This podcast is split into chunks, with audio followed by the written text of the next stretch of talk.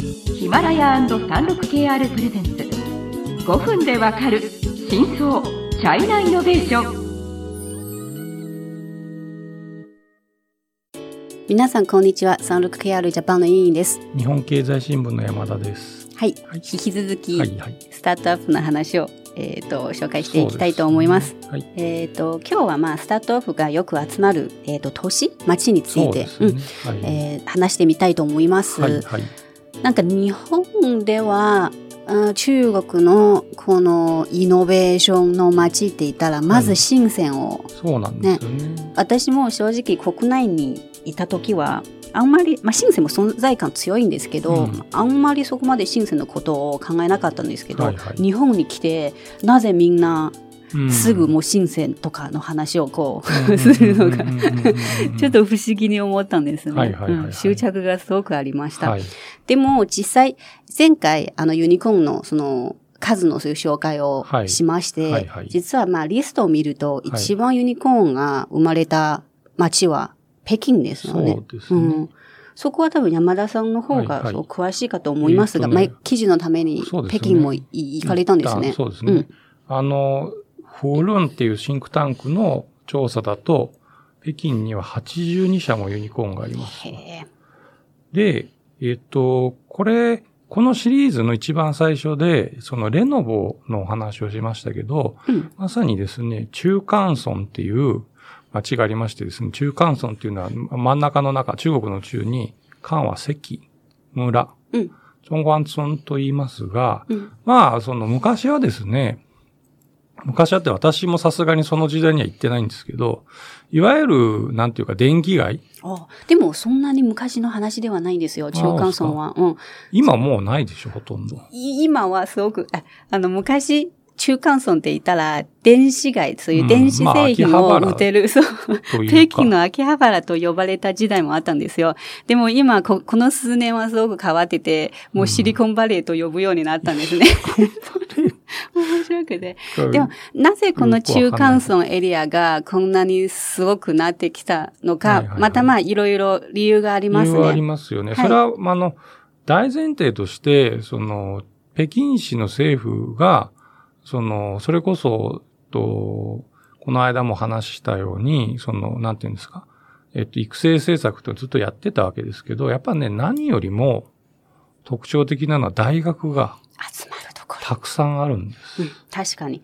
その、あの、北京の海淀区、海淀区っていう区があって、はい。そこはもう本当に一番中国の一流大学が集まるところなんですけど、はいまあ、委員の出身校も一応、海淀区にあります。すいません。はい。はい。もう、でも最も代表的なそういう大学、まあ、つまり中国のトップの清華大学と北京大学は、はいまあ、その中間村に近いところありました。ねはいあと、まあ、そのレノボの創業者のその中国科学院、まあ、それもまあ、うんうんうん大学院に当たる、まあ、そういう機関なんですけど、そうですね。政府系の、えっと、理科系の研究機関が、はい。ここまたたくさんあるんですよね。はい。36KR ジャパンのサービスコネクトは最先端の中国のイノベーションやテクノロジー企業情報を提供しています。中国での事業やパートナー企業の探索などヒントになる情報が満載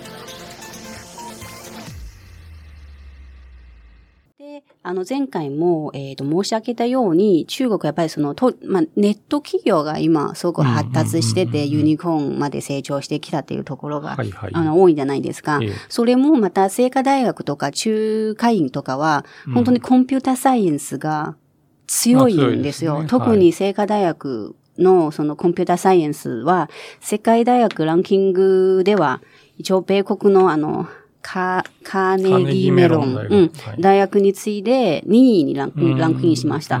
うん。それは、それもまた、なぜ北京はこんな人工知能の、うん。うん。そういう企業がいっぱい集まっている、そね。理由の一つですね。北京のその特徴はですね、まあ、人工知能もそうなんですけど、まあネットとかですね、IT 系の、つまりハードウェア関係ないものに対するうん創業がものすごく盛んで、うん。で、企業、個別の企業で言うと、まあ、バイドゥもそうだし、うん。あとは、シャオミもそうだし、うん。あまあ、シャオミはハハードといえばハードですが、あと最近だと、えっと、バイトダンスうん、とかそうですね。も、あの、メディアとか、ぶメディア系が北京はやっぱり多いんですね。はいうん。人工知能とか、モビリティ、そうですね。交通関係とか。で、つまり何が言いたいかっていうと、前回お話ししたように、そういう業種っていうのは、その上場するまでの期間が、あの、短くなりがちなんで、うん。だからお金がたくさん集まるんですよ。はい。なので う、ん。あの、ユニコーンが多い、いや、そすごく多い、82社ってすごく多いんですけど、じゃあだからといって、その北京、じゃあその深センじゃなくて北京だっていうのもまたこれ違うなという気はします。うんうんうんまあそうですね。都市ごとに、やっぱりまあそれぞれのまあ強みとか特徴、個性、そうです。ありますね。はい。まああとその、ユニコーンの数が多いっていう、まず、まず考えられるのはやっぱり中国の人口まあ人口。のベースが大きいからで、す。この、まあ、サービスが、まあ、成功したらやっぱり一気に成長するっていう特徴はやっぱりこれ無視できないんですね。はい。ただまあ、それもまたちょっと課題でもありますが、うんうんうん。じゃあこの人口ボーナスが終わった時点で、どうやってこう企業を成長させられるかっていうのが問題ですよね。はい。中国経済のさまざまな業界や企業紹介最新のイノベーションやテクノロジーを徹底解説。5分でわかる真相チャイナイノベーション。この番組の最新のエピソードはヒマラヤで配信中。今すぐヒマラヤのアプリをダウンロードして要チェック。まあ、北京はこういう感じで、で、次次数はで言うとね、うん上海が47社あるんはいですね。。はい。まあ、上上海はまた、まあ、北京とのこれはカラーがちょっと違って、うん上海はなんで多いかっていうと、あの、まあ、それは消費系はもう間違いなく上海が中国で一番発達してるから、うん。そういう消費っぽいものの、例えば僕取材したことあるのは、ペット用品のネット販売の会社専業会社があっポて、ポボチワンっていう、よく利用してますあ、。そうですか。はい。ボチはもうそれで、あの、それだけで、あの、ユニコーンの価値があるっていう会社なんで、そうですよね。だからね、そういうね、ファッションとか消費系の、のあとはね、金融機関うがんうん結構たくさんあるので、まあ、投資家の数が多いから投資も受けやすくなってるっていうのは、それは上海は当然あると思います。で、それはもちろん上海のこのカラーっていうと、上海はやっぱり中国の中でも、こう異常にグローバル感が、すごく国際都市、なんかその大都市。あんまり中国を代表すると言えないかもしれない。そうです。なんかおし特殊すぎだってその北京ってなると、ちょっとなんかこう、まあ、地味っていうか、こう、なんかこう、ダサいっていう、なんとなくありますよ。うん。なんとなくありますけど、はいこう、上海はやっぱりこう、おしゃれな、そういう感じで、だから、なんというか意識高いんですよあ。そうですね。だから、その消費消費系とか、娯楽系とかっていうような企業が、うん多い。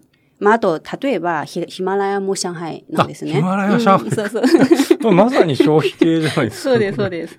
そこはすごくこう上海を象徴できるような。うんで、外国の企業も実は一番多いのが上海なんでよ。ですすよね。外人も多いしうん。ね、ね。日本人も一番多いし、うんうんまあ日本人向けの、うんはい娯楽街とかも、うんはいあるぐらいですので、はいうん。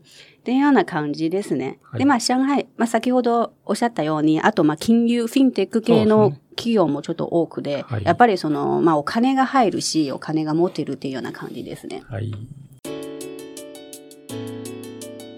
えー、と時間になりましたので、えー、と今回はちょ、まあ、北京と上海のそういうことを紹介しまして、はい。えー、と次回はまた皆さんが多分日本人に一番親しみのあるシンセ、はい。あとあのアリババのクイッシュについてお話ししたいと思います、楽しみにしてください